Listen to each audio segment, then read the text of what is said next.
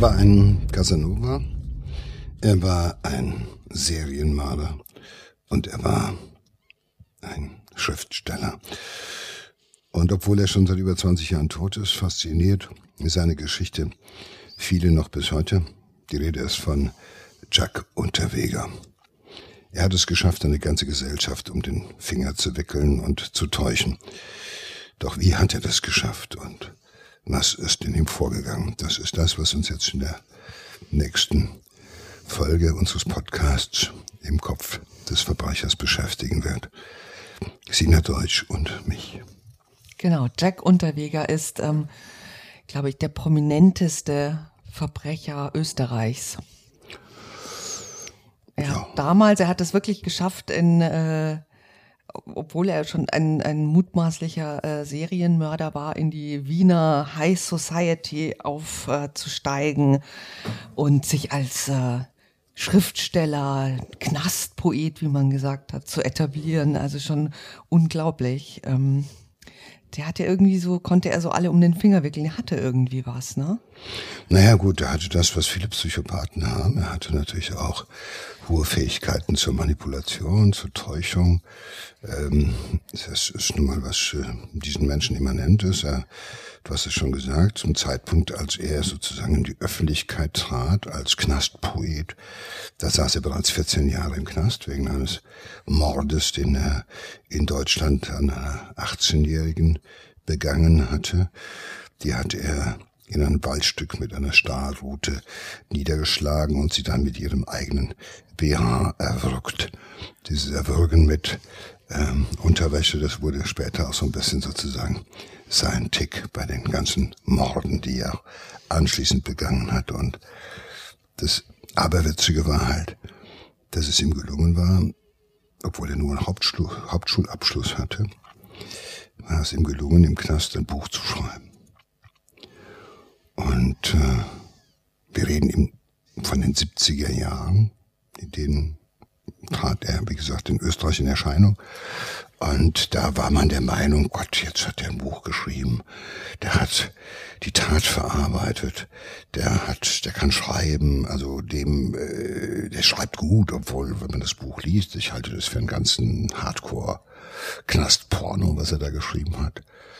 Und äh, Fegefeuer meinst du, ne? Fegefeuer, Diese, diese, das Fegefeuer seine, seine, seine Biografie, ne? Hat er ja, aber wie, also man muss sie, ich habe sie gelesen. Ich habe sie auch gelesen. Äh, das ja. ist, das ist Hardcore.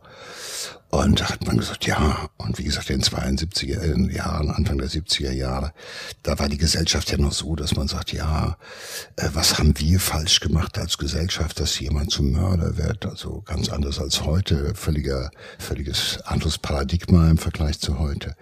Der kann schreiben, der hat sich jetzt sozusagen aus dem Knast herausgeschrieben und damals war es auch in gewisser Weise cool, würde man heute sagen, oder sexy, sich mit so einem Verbrecher zusammen irgendwie sehen zu lassen. Also Erika Puha, äh, André Heller, Jelinek und wie sie alle hießen. Also die ganze Kulturschickeria äh, Österreichs war ihm also irgendwie ja, toll und äh, was das, ja, er hat sich gut, also er hat dann im absolut im, im, ähm, ja, im Lichte der Öffentlichkeit gestanden, hat viele Befürworter gehabt, die gesagt haben, ja, der kann doch jetzt nach 14, 15 Jahren, da muss man ihn doch entlassen und der kann schreiben, der wird nicht mehr töten. Das war die Idee und das ist auch dann tatsächlich passiert und später war man viel klüger.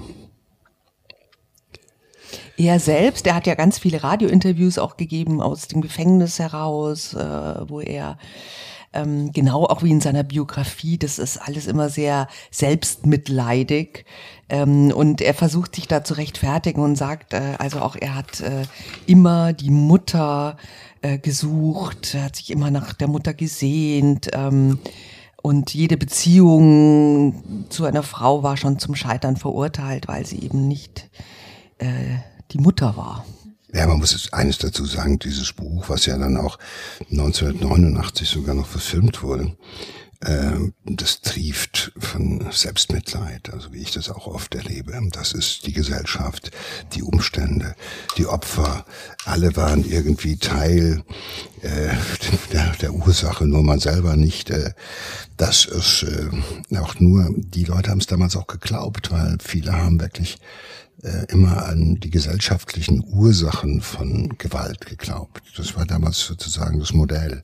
Wenn da in der Erziehung, wenn in der Gesellschaft, wenn da Zurückweisungen sind, dann haben wir uns sozusagen ein Stück weit schuldig gemacht. Und auf dieser Welle ist äh, Unterweger damals wirklich perfekt, perfekt gesurft, muss man sagen.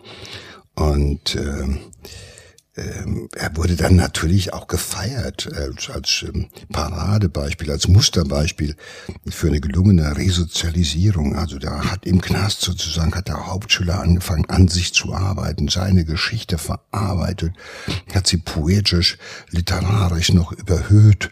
Und also der ist jetzt sozusagen, also wenn einer resozialisiert ist, dann ist es Chuck Unterweger. Und der konnte auch gut reden, der konnte sich gut verkaufen. Das war immer eindrucksvoll zu sehen, wie der es verstanden hat, verstanden hat.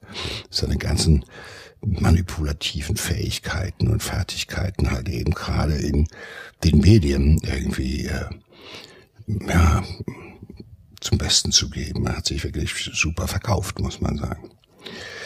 Aber ähm, letztendlich war der Grund, warum er entlassen wurde, halt eben nicht, weil er etwa resozialisiert gewesen wäre, sondern weil er es nur sehr gut verstanden hat.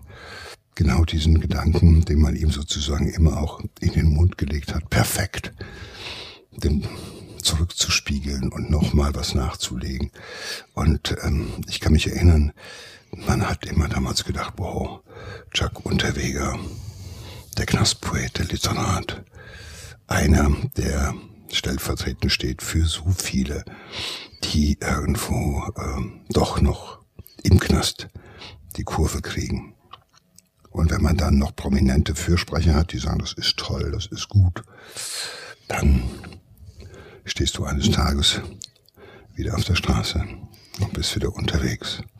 Ja, er hat, ähm, kommt natürlich auch aus einem ganz ähm, sehr sozial schwachen Milieu. Ne? Also er, die Mutter war seiner Angabe nach Prostituierte, hat ihn kurz nachdem er geboren wurde beim Großvater äh, gelassen. Der Vater, ein amerikanischer GI, hat er nie kennengelernt und der Großvater ist natürlich auch ist ein Trinker.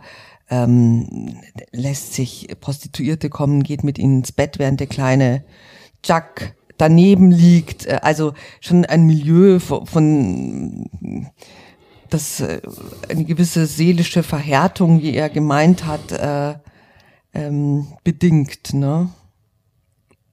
Ja, das, wenn man so aufwächst, dann hat man, äh, ist man auf keinem guten Weg. Und wenn man dann halt eben Promiskuität, Alkoholexzesse, Sex, das alles relativ äh, früh und hautnah miterlebt, ähm, dann äh, ist man natürlich auch relativ früh ähm, gestört.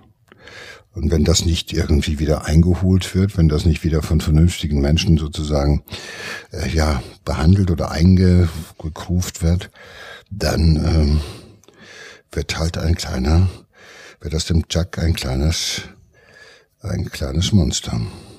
Und ich will ihm gar nicht abstreiten, dass er immer halt eben auch ähm, äh, nach seiner Mutter gesucht hat, die ja nicht da war. Aber er hat diese Geschichten noch erzählt, da war er immerhin, was weiß ich, fast äh, Ende 20, Anfang 30, Ende 20 auf jeden Fall.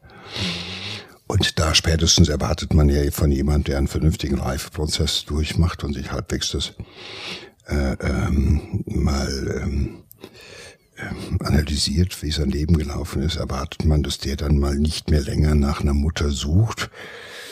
Aber Fakt ist, er hatte sicherlich in seinen Beziehungen schwere Störungen. Also beziehungsfähig war der nicht. Das wissen wir, dass das nicht gerade richtig, nicht gut ist für Kinder, Heranwachsende, wenn keine Bezugspersonen da sind, die halt einfach emotional positiv besetzt sind. Wenn alles irgendwie sozusagen, wenn jede Beziehung eigentlich nur ähm, wertlos ist.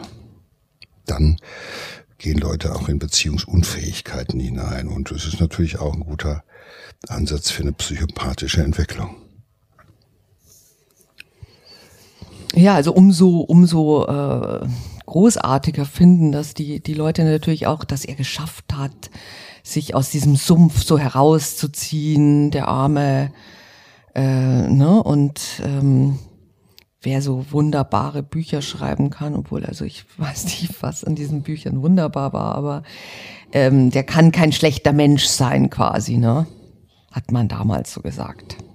Naja, wer sowas schreibt, der kann kein schlechter Mensch sein. Er hat auch in sich gewühlt, er hat sozusagen seine eigene Persönlichkeit halt eben auch äh, analysiert und er hat das auch begriffen. Und wer das alles begriffen hat und die Zusammenhänge seines Lebens begreift, wer weiß, warum er so geworden ist. Bis dahin, bis zu dem ersten Mord, spätestens der ähm, ist auf einem guten Weg. So war auch damals äh, die Ansicht der Gutachter, die solche Leute begutachtet haben ähm, damals zählte auch nicht äh, der Tatverlauf und so weiter, sondern alleine die Entwicklung nach der Tat im Gefängnis. Heute beschäftigen sich die Gutachter auch mit der Tat selbst, auch wenn sie 20, 30 Jahre zurückgelegen hat, weil eben in der Tat und im Nachtatverhalten natürlich vieles äh, äh, zu sehen ist, was für die schon frühe Gefährlichkeit und auch für die weitere Gefährlichkeit eines Täters spricht. Das war aber damals halt anders. Und äh, ich meine, die waren ja alle nicht, die waren nicht blöd, diese Intellektuellen und diese Burgschauspieler und Politiker, die sich für seine Entlassung eingesetzt haben, sondern die sind alle auch dieser Idee aufgesetzt, dass man halt Menschen bessern kann und dass Menschen sich durch Gefängnis und während der Gefängniszeit halt eben ändern können und dass sie auf einen guten Weg kommen. Das ist ja so. Es ist ja der Zeit, das Zeit, das Zeitalter gewesen, wo auch der Begriff der Resozialisierung überhaupt erstmal Einkehr gefunden hat, sag ich mal, äh, verstärkt in das äh, Gefängniswesen, in das äh, System der bestrafenden Einsperrung. Vorweg gab's Zuchthaus und das war halt eben nur auf Rache und auf äh, ja auf Aufbrauchen ausgerichtet. Und erst Ende der äh, erst Ende 69 wurden die Zuchthäuser in Deutschland geschlossen, aber die Ideologie des Zuchthauses, die hat ja noch bis in, weit in die 70er Jahre weitergewirkt. Und insofern war klar, dass es nicht nur um Jack Unterweger ging in der Situation, es ging auch um die ähm, es ging auch darum zu zeigen, ähm, dass das äh, Justizsystem sich dem Gedanken der Resozialisierung halt eben mehr verschrieben hatte. Und dafür brauchte es natürlich auch Beispiele und Jack Unterweger bot sich in dieser Zeit als gelungenes Beispiel an und gewann dadurch natürlich auch die Prominenz, weil er hatte prominente Fürsprecher und dadurch wurde er prominent, er ging in die Medien und ja, er hat es auch sehr, sehr genossen, weil das war zum ersten Mal etwas, was er so nicht kannte. Er wusste aber auch ganz genau, was man, was er äh, sagen muss, ne? Naja, natürlich wusste er, weil er hat das bedient. Er hat natürlich gelernt, solche psychopathischen Typen, die lernen unheimlich schnell. Die wissen sehr schnell, äh, welche Sätze von ihnen verlangt werden, was, äh, womit man das den Gegenüber halt äh, äh, zu sich zieht, äh, was der gerne hören möchte. Das können sie in einer Geschwindigkeit wie kein zweiter, weil man muss immer überlegen, diese Leute, die so was erlebt haben wie er, für die war das existenziell, das relativ früh zu kapieren, als Kind schon. Was läuft hier ab? Wie richte ich mich darauf ein? Wie, das ist im Endeffekt eine Überlebensstrategie. Und die Überlebensstrategie wird natürlich perfektioniert und nachher natürlich auch zu manipulatorischen Zwecken eingesetzt. Diese Leute können lügen, ohne mit der Wimper zu zucken. Die können so schnell lügen. So schnell fällt uns einem nicht mal die Lüge ein. Und das ist etwas, äh, ich meine, das ist eine Fertigkeit, die sich nach so einer Biografie, die er als Kind und Heranwachsender hatte, natürlich am besten ausprägen kann. Er darf dann ähm, im Mai 1990 das Gefängnis auf Bewährung verlassen. 39 Jahre ist er damals alt. Ja. Er hat äh, die, die fast die Hälfte seines Lebens äh, im Gefängnis verbracht. Also jetzt nicht nur wegen dem Mord, sondern auch äh, vorher Diebstähle und so weiter. Ne? Also mhm. ähm, aber er hat äh, schon, er hat Charisma und er sieht auch ganz gut aus. Ja, so für damalige äh, Verhältnisse. So, ja, er ne? hatte schon, er hatte schon, er hatte schon verstanden, sich ein bisschen, sage ich mal, äh, quasi charismatisch äh, zu gerieren. Seine Auftritte hatten schon etwas und es kam natürlich noch das dazu, was immer dazu kommt, wenn man berühmt ist, in Anführungszeichen, das ist dann natürlich auch, ja, ähm, Erfolg und Prominenz machen natürlich auch sexy und das hat er verstanden, äh, wunderbar zu bedienen. Er hat ja auch nie gesagt, ich war das nicht, sondern er hat immer in den Talkshows gesagt, ja, ich bin ein Mörder, klar, aber damals hörte man den anders als heute gerne zu.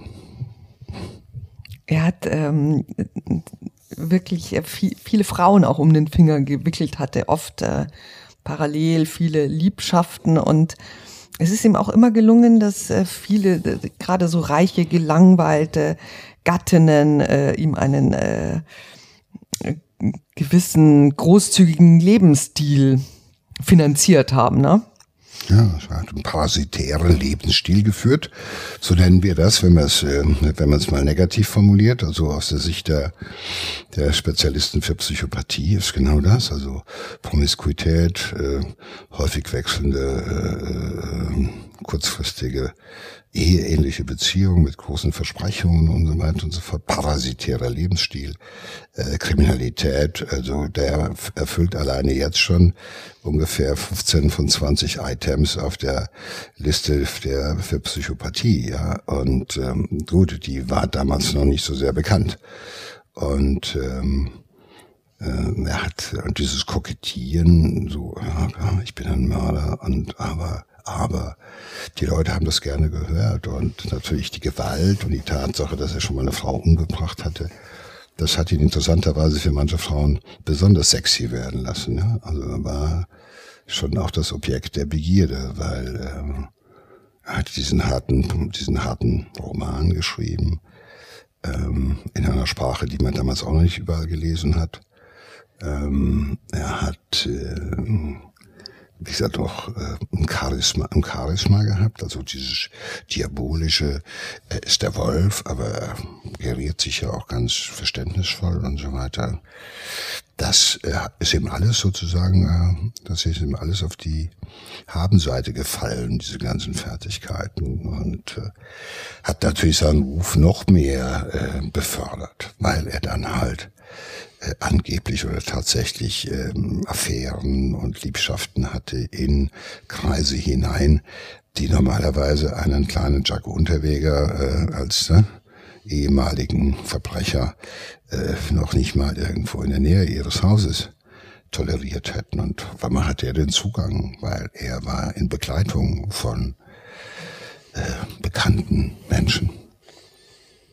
Ja, er ist, er ist, äh, er ist, er ist brutal, er ist ein Mörder, aber ja. andererseits gibt er sich dann natürlich auch sehr, sehr sensibel, wenn er sagt, ach, ich suche immer die Mutter. Ne? Also das, das kommt äh, schon auch gut an.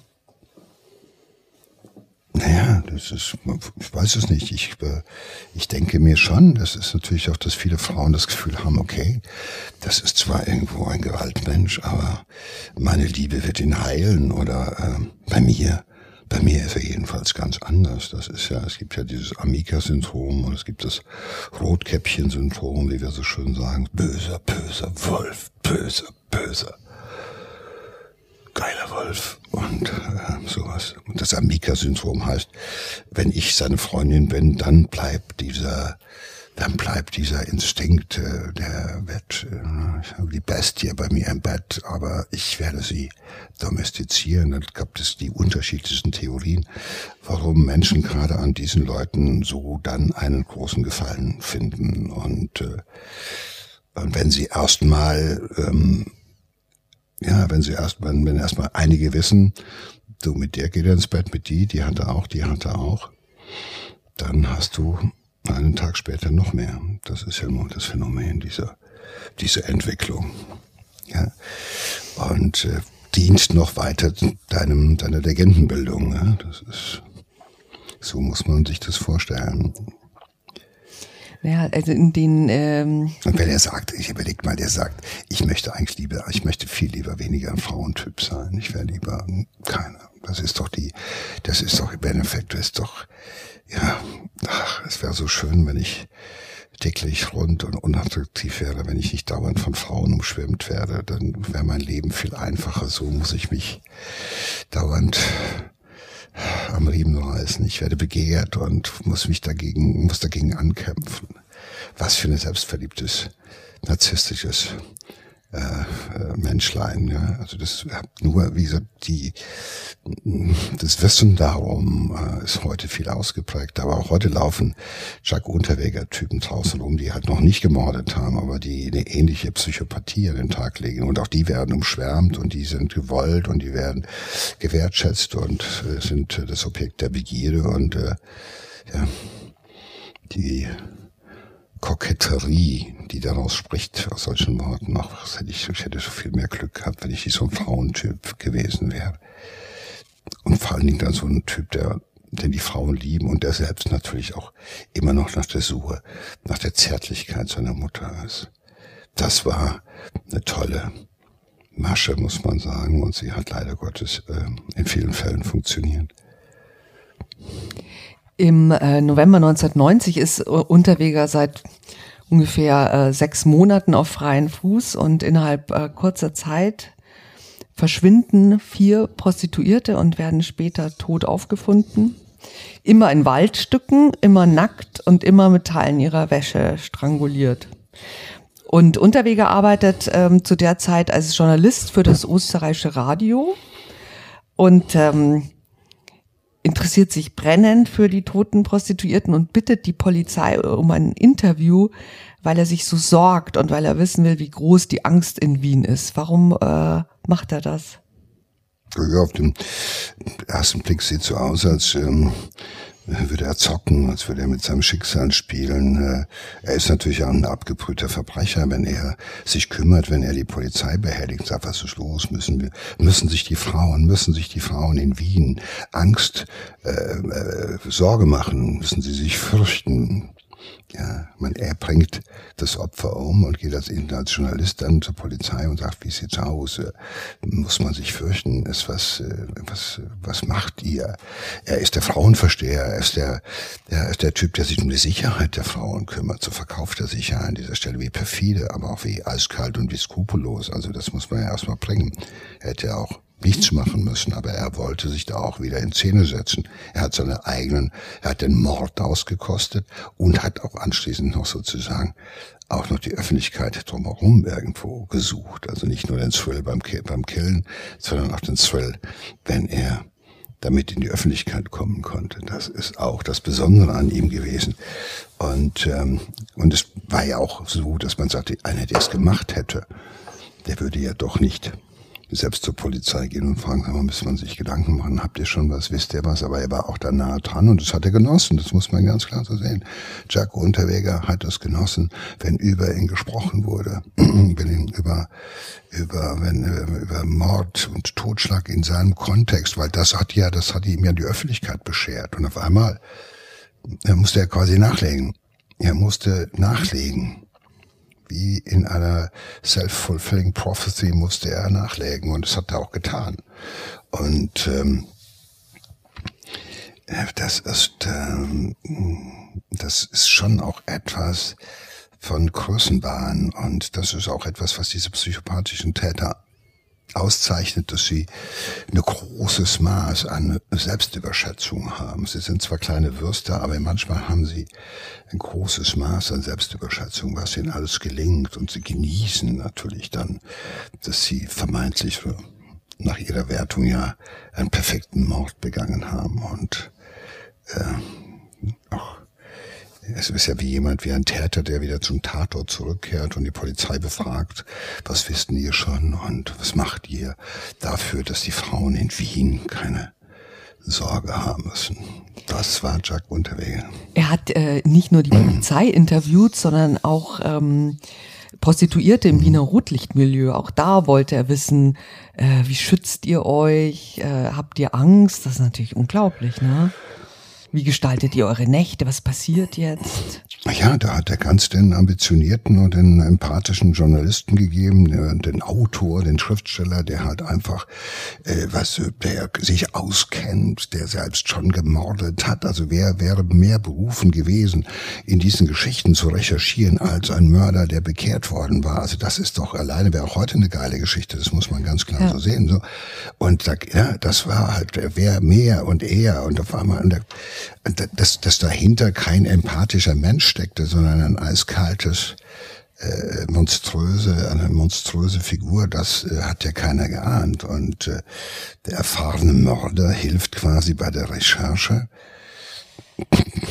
Ein geläuterter, erfahrener Mörder, ne? Ja, das ist ähm, ja, das ist ja, haben wir heute auch. Wir haben heute ehemalige Einbrecher, die in Fernsehsendungen oder in Vorträgen erläutern, wie man sein Haus am besten schützt, weil er als Gelernter und Spezialist, also der Experte für Mord, wird es geläutert und das zeichnet ihn ja noch in gewisser Weise aus. Damals hat man das so gesehen, dass es natürlich nur so war, dass Jack Unterweger seine nicht stillbare äh, äh, ähm, Lust auf ähm, Wahrnehmung und so weiter, dass das eine wichtige Geschichte war. Also der fängt mit, Minderwert, mit Minderwertigkeitskomplexen an und switcht dann über in absoluten Größenwahn.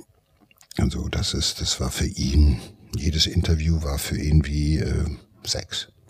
Er gerät aber unter Verdacht, ähm, einfach weil auch die Tatbegehung äh, so ähnlich ist ne, zu der äh, Tat, äh, wegen der er verurteilt wurde. Und äh, die Polizei äh, fängt an, ihn zu observieren, aber ähm, es gibt äh, keinen Hinweis auf ihn als Täter. Er ist, er lebt in einer äh, wo, schönen Wohnung in, im achten Bezirk in Wien, hat eine 18-jährige Freundin, also so ein wirklich ein gut äh, bürgerliches Leben so.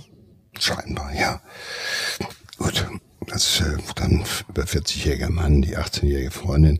Also das war natürlich alles Insignien irgendwie. Ich kann auch die ganz Jungen haben und natürlich auf der anderen Seite war die auch, sag ich mal, ein Stück weit naiv genug und auch hoch äh, gut, leicht manipulierbar, so weiß man. Äh, die war halt sozusagen keine Gefahr. Die durfte auch in seiner Nähe sein. Die war zu ähm, leicht zu manipulieren oder auch zu naiv überhaupt zu kapieren, was los war. Und auf der anderen Seite halt ein pensionierter Kriminalbeamter, der sagt, hey, das kommt mir alles irgendwie äh, ähnlich vor und ähm, egal, das aus dem Verdacht, da musst du erstmal gegen anstinken, ja, das ist äh, da wird, da wird nicht sofort laufen alle los und sagen, ja komm, sondern da ist es erstmal das Unkenrufen des neidischen alten Ex Polizisten, der halt einfach unzufrieden ist. So ist es leider Gottes ausge, ausgewertet worden. Ja, er ist aber auch clever. Also die, die, äh, das äh, Mädchen hat dann später auch erzählt, dass sie er sie auch total kontrolliert hat. Ne? Er, ähm, sie musste ihre Freundin, durfte ihre Freundin nicht mehr sehen, nicht mehr ins Kaffeehaus gehen, wo sie immer war und ähm, ja, er war, sie war total abhängig von ihm. Das, das verstehen diese Psychopathen, ja. Du musst, die, du musst die Opfer, sozusagen in gewisser Weise auch ein Opfer gewesen, du musst sie isolieren erstmal, sie im sozialen Kontext herausnehmen. Du musst äh, dafür sorgen, dass es keine Freundinnen mehr gibt, die sagen, was spinnst du, was macht der da mit dir, warum machst du nichts dagegen? Also isolieren ist eines der wichtigsten Geschichten, dass diese Leute machen. Dann halt eben auch äh, damit abhängig machen. Es gibt nur noch einen Fokus, du siehst nichts anderes mehr.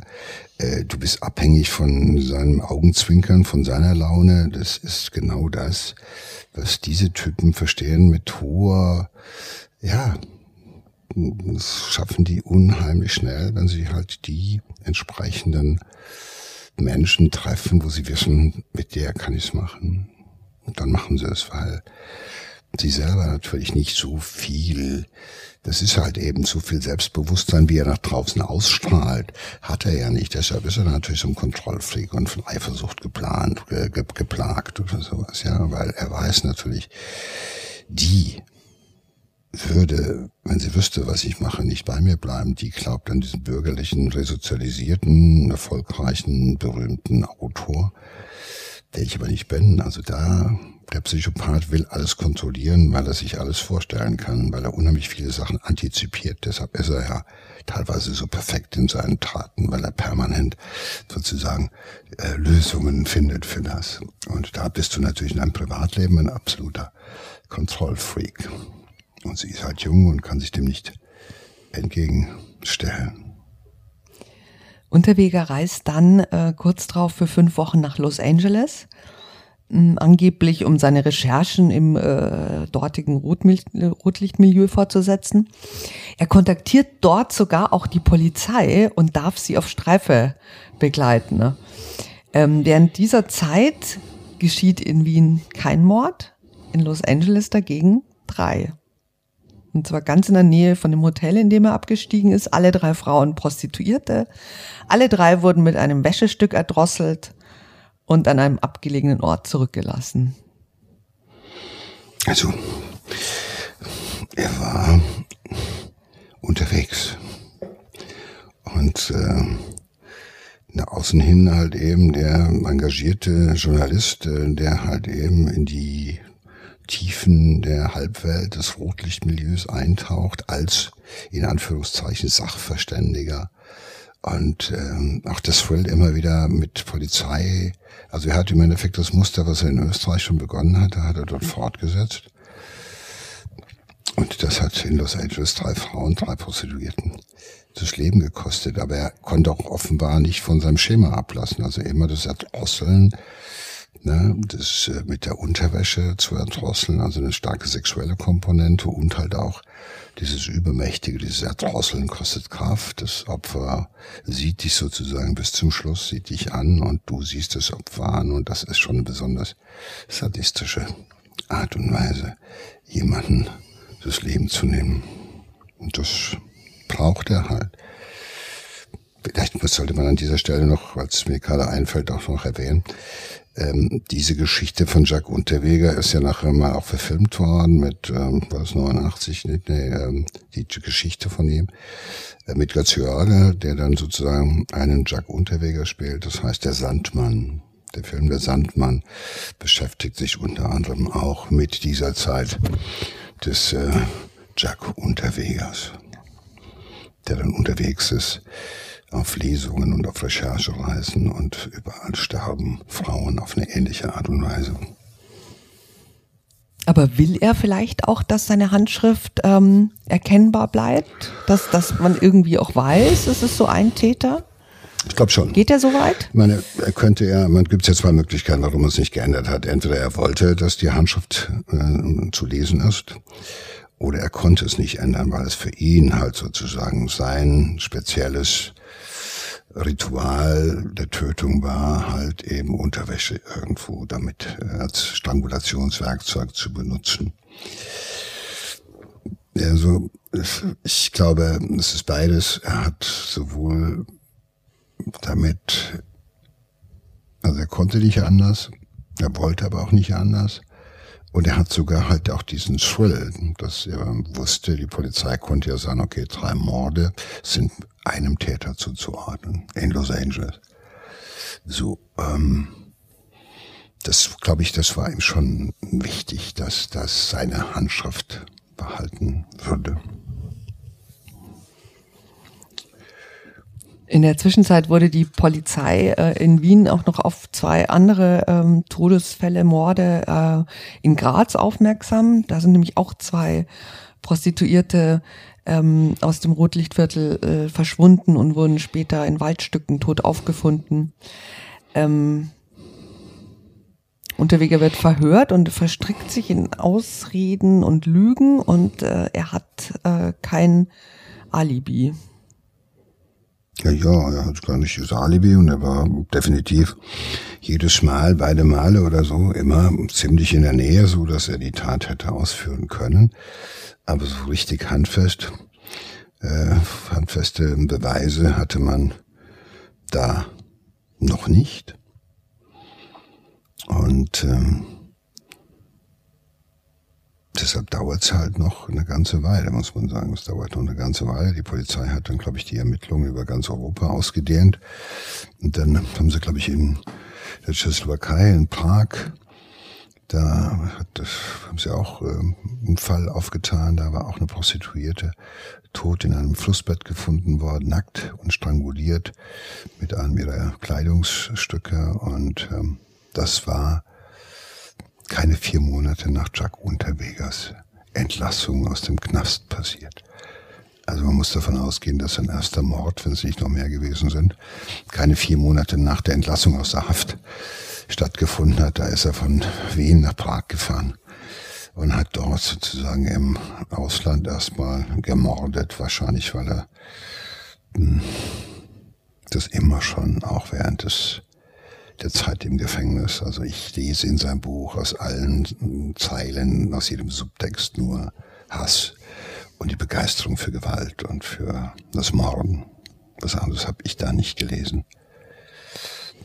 Es ist dann soweit, also im Februar äh, 1992 will die Grazer Polizei Unterweger verhaften. Aber der ist geflüchtet mit seiner jungen Freundin. Ähm, mit der er auch nicht besonders zimperlich umgeht. Also er, äh, er zwingt sie nämlich auch äh, zur Prostitution. Also er besorgt ihr einen Job als Escort Girl.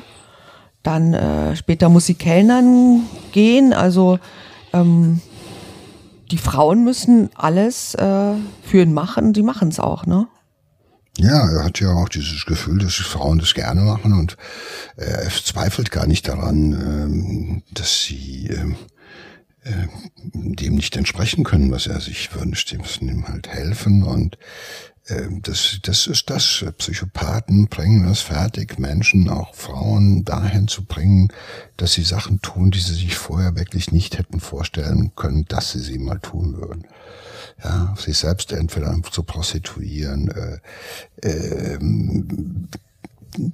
Taten mit zu verdecken äh, und und und und zu arbeiten und der ähm, sitzt auf der faulen Haut, weil er ist ja, ist ja Autor, er muss ja recherchieren, er hat ja vielleicht auch gerade eine Schreibblockade und äh, muss er halt eben erstmal für sich da sein. Diese Menschen sind parasitär, nutzen andere Menschen aus und haben nicht die geringsten Skrupel, das zu tun. Und das, was nicht stimmt in deren Beziehung, ist alleine die Tatsache, dass sie so einer Frau sagen, ich bin bei dir, ich liebe dich, du hast, ich bin dein, dein Mann.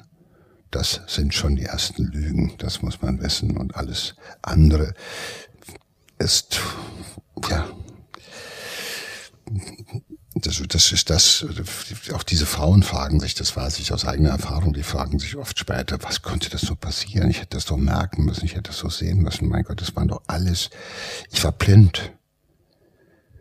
Die waren aber nicht blind vor Liebe, das haben sie selber geglaubt anschließend, sondern die waren blind, weil ihnen die Augen verschlossen wurden, weil ihnen ein Ring durch die Nase gemacht wurde, weil sie an allem vorbeigeführt wurden, was sie, was ihnen hätte verdächtig vorkommen können. Das ist das, was diese Leute perfekt können. Und ähm, insofern ja, sie sagt ja auch, also er ist, er ist vor ihr zusammengebrochen und hat gesagt, er wird gesucht wegen den Prostituierten, Morden und aber sie sagt, es war unglaublich, äh, äh wie, wie, wie er ihr, wie gut er ihr vermitteln konnte, dass er unschuldig ist. Ja, hat das natürlich ja, geglaubt. Ja, kann großes, großes, wir haben große schauspielerische Fähigkeiten und es klingt alles sehr authentisch, was sie dann sagen, aber das ist halt eben, äh, das ist die einzige Empathie, die sie haben, ist für sich selbst und alles andere ist nach außen gestellt. Das ist Show, Showtime. Und ähm, Sie sind schnell, sie können lügen, sie können Szenen hinlegen, dass man denkt, dass er zum Herz erbarmen, wie sehr er leidet. Und äh, äh, wie sehr er beteuert. Also ich bin es nicht gewesen. Die ganze Welt wird mich suchen, weil ich war einmal im Gefängnis und nur weil ich einmal gemordet habe, werden mir jetzt alle Morde die jetzt so passieren, in der Art und Weise dargelegt. Das wird wahrscheinlich ein Nachahmungstäter sein. Ich bin ein berühmter Mörder, meine Taten sind veröffentlicht worden, jetzt laufen da draußen Leute rum und spielen sozusagen äh, Nachahmungstäter, ne? kleine Nach, andere kleine Jack Unterweger und mir wird das alles irgendwo in die Schuhe geschoben, nur weil ich recherchiere, weil ich dran bin, weil die Polizei keinen findet. Also das, der findet viele, viele Sätze, glaube ich, die dann auch um Menschen, der ja, ihn dann sogar noch liebt oder zu lieben glaubt, halt eben gerne hört, weil es in sein System passt. Aber das ist auch systemstimmig. Die Äußerung, das alles ist ein System. Ja. Und die Leute sind vorweg isoliert worden. Da ist keiner aus der Verwandtschaft, keiner irgendwo aus der Bekanntschaft noch da, der sagt, lass dir doch nichts vormachen. Glaub doch mal deinem Bauchgefühl und nicht diesem Kerl. Und ähm, aber dann ist es schon für die zu spät. Die sind dann schon irgendwo in, auf einem, ja, auf einer Reise, wo Umkehr nicht mehr möglich ist. Ähm, sie flüchten dann zusammen nach Miami. Ähm, und äh, in der Zwischenzeit äh, suchen die Ermittler in Wien weiter nach Beweisen und sie finden tatsächlich ähm, rote Fasern und äh, diese Fasern stammen nachweislich von einem Schal Unterwegers und die finden sich an einem der Opfer. Man muss auch sagen, damals war natürlich das alles noch nicht so weit mit DNA und so, ne? Aber sie haben jetzt zum ersten Mal tatsächlich einen, einen Beweis äh, für seine Schuld gefunden. Man muss überlegen, zu dem Zeitpunkt, wo er nach, äh, nach äh, Miami geflohen ist, zu diesem Zeitpunkt hatte die Polizei sieben Morde zu klären. Und für sieben Morde suchte man den einen Täter. Also das war ja schon eine Hausnummer. Und da wurde es langsam eng für ihn. Und da ging es halt eben nach Miami. Und, ähm, und dann gab es halt diese Spur. Eine der ersten Faserspuren, wie wir sagen. Also DNA und so, das war alles damals noch in der Kinderschuhen. Das fing ja erst mit den ja, letztendlich erst in den 80er, 90er Jahren an, perfekter zu werden. Und damals war das noch nicht so. Deshalb hat es auch so lange gedauert. Und diese Fasern passten halt zu einem Schal von ihm. Und, äh, und die gleichen Fasern fanden sich auf einem dieser Opfer. Und äh, na gut, aber da war er in Miami. Ja, aber ähm, aufgrund dieses Fundes ähm, wurde er in äh, äh, Miami äh, verhaftet. Gibt sich ähm, in der Untersuchungshaft äh, natürlich wieder als verzweifelter, unschuldiger Mann. Naja, was sonst? Das ist, bedient alles, was er halt eben in einem letzten Aufbäumen natürlich ähm, sagen kann. Das hat bisher ja immer super funktioniert und diese Psychopathen bleiben irgendwie bei ihrem Muster, dass sie davon überzeugt sind, letztendlich immer noch davon zu kommen, weil sie irgendwie so eine Lösung finden, so manipulieren können, so viel Suggestivkraft aufwenden können, dass es Menschen gibt, die tatsächlich sagen, nein, da kann es nicht gewesen sein, jetzt ist mal gut. Und es hat immer geklappt und davon ist er überzeugt und er könnte auch gar nicht anders, selbst wenn er wollte. Leute wie Chuck Unterweger, diese psychopathischen Täter, die können oftmals auch gar nicht anders. Das Leugnen, Tarnen, äh, das ist ja ihr Ding. Die Amerikaner liefern ihn nach Österreich aus. Unterweger kommt ins Gefängnis nach Graz, wartet auf seinen Prozess zwei Jahre lang und dann am 20. April 1994 beginnt der Jahrhundertprozess in Österreich. Anklage elffacher Mord.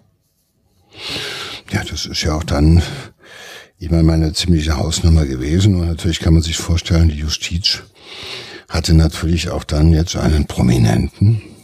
Das war Jack Unterweger, ja, dank seiner Geschichte, die wir bis hierhin kennen, natürlich geworden. Und deshalb war das natürlich ein Show, eine riesige Show. Ja, ein Jahrhundertprozess, wie du gesagt hast. Und diese Bühne hat er ja auch in einer Art und Weise bespielt, wenn man diese Einspieler sieht, wenn man sieht, wie der sich da aufgeführt hat. Also für einen elffachen Mörder hat der dort irgendwie Auftritte hingelegt, die halt irgendwie doch schon imponierend in Anführungszeichen sind. Ja. Und ähm, Ja, er hat, und ja, hat sie auch bedient. Also wie gesagt, Auftritte da geliefert, als wäre er, als wäre das seine Bühne. Er spielt natürlich die Hauptrolle, es geht ja um ihn, aber er hat ja teilweise den Eindruck erwecken lassen, als würde er den Prozess führen, als wäre er der, er hat allen anderen suggeriert, ich jetzt, hier geht's, ja, das ist meine, meine Geschichte. Ja, ähm, ähm, überheblich auch. Ja, ne? das war, wie gesagt, der hat sich so aufgeblasen, überheblich. Das ist, ähm, das ist schon imponierend damals auch für die Medien gewesen, weil er hat natürlich weiter das geliefert, äh, was natürlich auch ähm, sag ich mal, ähm, das, er war nicht demütig, er war nicht ergriffen, er war nicht schweigsam, er hat schon redet mit mir, fragt mich, ich habe gibt zu allem Antworten, natürlich gerne zu den Medien und so weiter. Er hat dort sich eine, er hat sich diese Bühne da genommen und äh, hat all das dort geboten. In, in, für meine nach meiner Ansicht hat er dort auch nochmal im Prozess alles geboten, was man sehen muss, um halt eben zu sehen, wie Psychopathie funktioniert und warum Psychopathen mit manchen Sachen so viel Erfolg haben und so lange unterwegs sind. Und natürlich wich dann irgendwann auch mal äh, die Begeisterung für ihn oder die Faszination für Jack Unterweger halt einfach den Planken entsetzen, weil langsam mal klar war, okay, das waren immerhin elf Morde, das waren elf Frauen, das waren Prostituierte.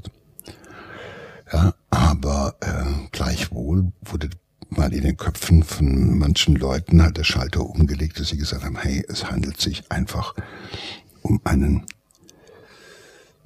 aus abgefeimten, skrupellosen Serienkiller und Psychopathen und wir haben damals einen riesigen Fehler gemacht, ihn nach 14 Jahren ja, aus dem Knast zu lassen. Das hat eine Weile gedauert. Das musste auch im Prozess erstmal in den Köpfen von vielen sacken. Aber er gibt natürlich nichts zu und er, ähm, er verteidigt sich auch. Und zwar sein, sein großes Argument ist es, dass er in den 673 ähm, Tagen, in denen er in Freiheit war, mit über 150 Frauen geschlafen hat. Und dass er es wirklich nicht nötig hat, zu Prostituierten zu gehen. Ja, gut, das wollte man ihm ja auch gerne glauben. Damals hat man das noch geglaubt, aber dass man sagt, ich habe Frauen gehabt, ich musste keine Prostituierte bestellen, ich musste nicht töten. Aber er hat sich natürlich seine, äh, seine Opfer dann gesucht, wenn er sie brauchte, wenn es sozusagen ihm genau passte, wenn bei ihm der Zuck da war, äh, zu morden. Und dann waren die halt verfügbar und er war natürlich auch so clever, dass er ähm, wusste, äh, so Prostituiertenmorde, bis man diese zugeordnet hat zwischen Prag, Wien, Graz und äh, äh, Los Angeles. Da muss ja erstmal, äh, ja, da müssen ja viele äh, Vernetzungen vorkommen, die damals noch auch nicht so perfekt waren wie heute. Also Europol und diese ganzen Geschichten waren ja gerade im Aufbau. Und ähm, damit hat er erstmal, das habe ich viele Vergewaltiger. Hey, habe ich es nötig? Gucken Sie mich mal an, ich bin ein absoluter Frauentyp, ich kann so viele Frauen haben, wie ich will. Also ich brauche mir keine mit Gewalt zu nehmen, aber dieser Part der Gewaltausübung als Teil dieses, der sexuellen Befriedigung halt eben auch, ist ja da. Und man sieht ja auch, obwohl er unter Druck gerät, ist die Frequenz, mit der er tötet, nimmt ja auch zu, weil es für ihn auch eine Druckentlastung. Das ist ja ein altes Modell. Und, äh, ähm, und da, selbst unter diesen Bedingungen, dass gefahndet wird und so weiter, ist er ja weiter sehr unterwegs, weil er natürlich versucht, alle Bälle in der Luft zu halten, um mal bei diesem Beispiel zu bleiben. Und er ist sich da immer noch sicher, dass es ihm äh, gelingen wird, weil er glaubt, er ist cleverer, er ist der Bessere. Ja, und er kann wieder die Menschen täuschen, dass sie sagen, nee, der doch nicht. Aber es gibt halt eben diese Täter, die haben Erfolg bei Frauen, die haben viele Liebschaften, die haben eigentlich, sag ich mal, für normale Verhältnisse ein äh, befriedigendes Sexualleben oder mehr als das. Aber was ihnen halt fehlt, ist immer wieder dieses spezielle Tun, was sie halt wirklich befriedigt wenn man diesen Leuten dann sagt, okay, es nutzt nichts, du kannst ja in 600 Tagen 150 Frauen gehabt haben, aber nur bei elf, nämlich die, die du umgebracht hast, da hattest du sozusagen das, was du eigentlich wolltest. Das ist Fakt. Das dauert aber eine Weile im Prozess, das jemandem nachzuweisen. Ja, die Staatsanwaltschaft hat äh, gute Fakten. Also sie haben hat dann ja, lass mich das noch eben sagen, er hat natürlich dann, dann Prostituierte, dann sagt man, okay, die Mutter war Prostituierte, hat einen Hass auf Prostituierte, weil er als Kind und so weiter. Hallo, da war der Mann Mitte 40, Mitte, Ende 40, als das Ganze irgendwo dann kam, der Prozess. Und Anfang sonst- 40, ja. ja, er war. Und deshalb hat er, also 44 irgendwann natürlich immer noch in die Kerbe gehauen, von der er wusste, die hatte schon mal Erfolg. Ja, also die Staatsanwaltschaft äh, hat äh, DNA-Spuren in seinem Wagen gefunden und dann gab es auch noch eine Kriminologin ähm, aus Los Angeles äh, vom Police Department und die hat die Knoten in diesen Wäschestücken, mit denen das Opfer erdrosselt worden war, untersucht. In Österreich, in Prag und in Los Angeles. Und ähm, hat äh, herausgefunden, dass die, diese Knoten eben auch identisch waren. Ja, also im wahrsten Sinne des Wortes hat sich der Knoten dann um ihn herum auch äh, zugezogen. Ja, im wahrsten Sinne des Wortes, ja, weil äh, ähm, man wusste halt, okay, es kann nur ein Täter sein. Das war die Konsequenz daraus. Wo, wer war, kam in Betracht, wer war überall gewesen, wer war zeitgleich überall in der Nähe? Er. So, und ähm, dann zu sagen, ja, ich habe da recherchiert und das, äh, nein. Und dann haben sich natürlich irgendwann mal vor dem ganzen Horrorszenario, wie immer, haben sich natürlich seine Fürsprecher, die ja dann noch äh, vielleicht am Anfang noch Verständnis oder gesagt haben, nein, das böse System, Strafjustizsystem, die Polizei, die verfolgen den kleinen Namen Jack, die haben sich dann eben auch von ihm gewandt und haben ihn fallen lassen wie eine heiße Kartoffel, weil da war es halt schon lange nicht mehr sexy, dass man vielleicht dran erinnern, erinnert wurde, dass man sich ja mal vor Jahren genau für den Typen doch sehr verwandt und eingesetzt hat. Und das wissen wir alle, wir kennen das alle, wenn es dann irgendwann mal auf einmal in die andere Richtung geht. Auf dem Weg nach unten nämlich, da verlierst du all diese wunderbaren Menschen, die sich vorweg gerne mit dir gezeigt haben. Da tauchen alle ab. Und ich glaube, das ist das gewesen, was auch nochmal bei ihm sowas ausgelöst hat, wie das, er hat bis zum Ende geglaubt, er kann die alle sozusagen die Bälle in der Luft halten. Auf einmal fiel der runter, der nächste runter, der nächste runter. Ja, und irgendwann war im Fortgang des Prozesses eigentlich jedem klar, da war ein monströs, ein monströser Typ unterwegs gewesen, den hatte man leider entlassen. Der hatte weiter gemordet. Der hatte alle an der Nase herumgeführt. Und die Prominenten hatten keine Lust, vor der, Mess- vor der Presse zu stehen und sagen, er hat uns auch getäuscht, weil in gewisser Weise waren sie natürlich genauso getäuscht, aber sie hatten sich natürlich auch bereitwillig täuschen lassen, das muss man ehrlicherweise sagen. Also mit denen habe ich weniger Mitleid, weil auch die haben sich im Endeffekt mit dem exotischen Ex-Mörder natürlich auch in der Öffentlichkeit irgendwo verbreitet, gar keine Frage. Und insofern tun mir nur seine Opfer leid, aber nicht diejenigen, die sich in ihm so lange getäuscht hatten. Am letzten Tag des äh, Prozesses darf er das äh, Schlussplädoyer halten. Ja, das hat der Angeklagte hat ja immer das letzte Wort. Das muss man wissen. Das ist in unserem Strafprozess auch so. Das letzte Wort hat der Angeklagte.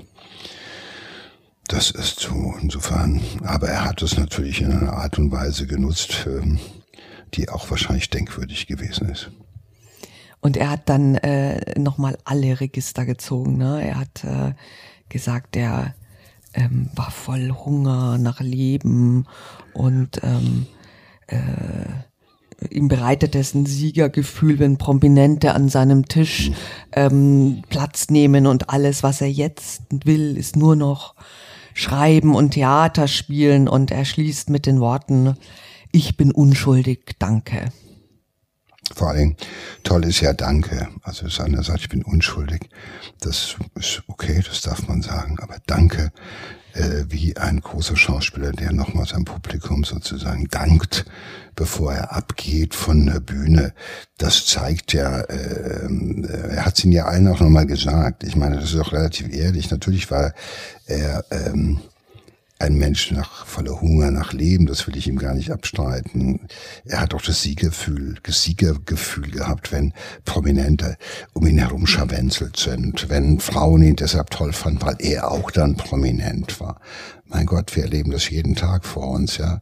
Was passiert, wenn auf einmal Menschen prominent werden und auf einmal all das haben, was sie, ja, äh, ja, was uns verführen, was uns verführt.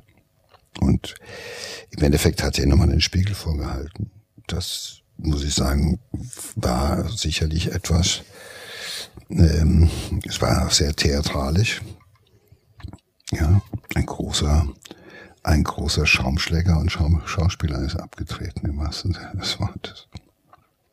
Er wird verurteilt, äh, lebenslänglich in neun Fällen. Zwei konnten ihm nicht nachgewiesen äh, werden. Und ähm, in der Nacht nach dem Urteil begeht äh, Jack Unterweger in seiner Zelle Selbstmord.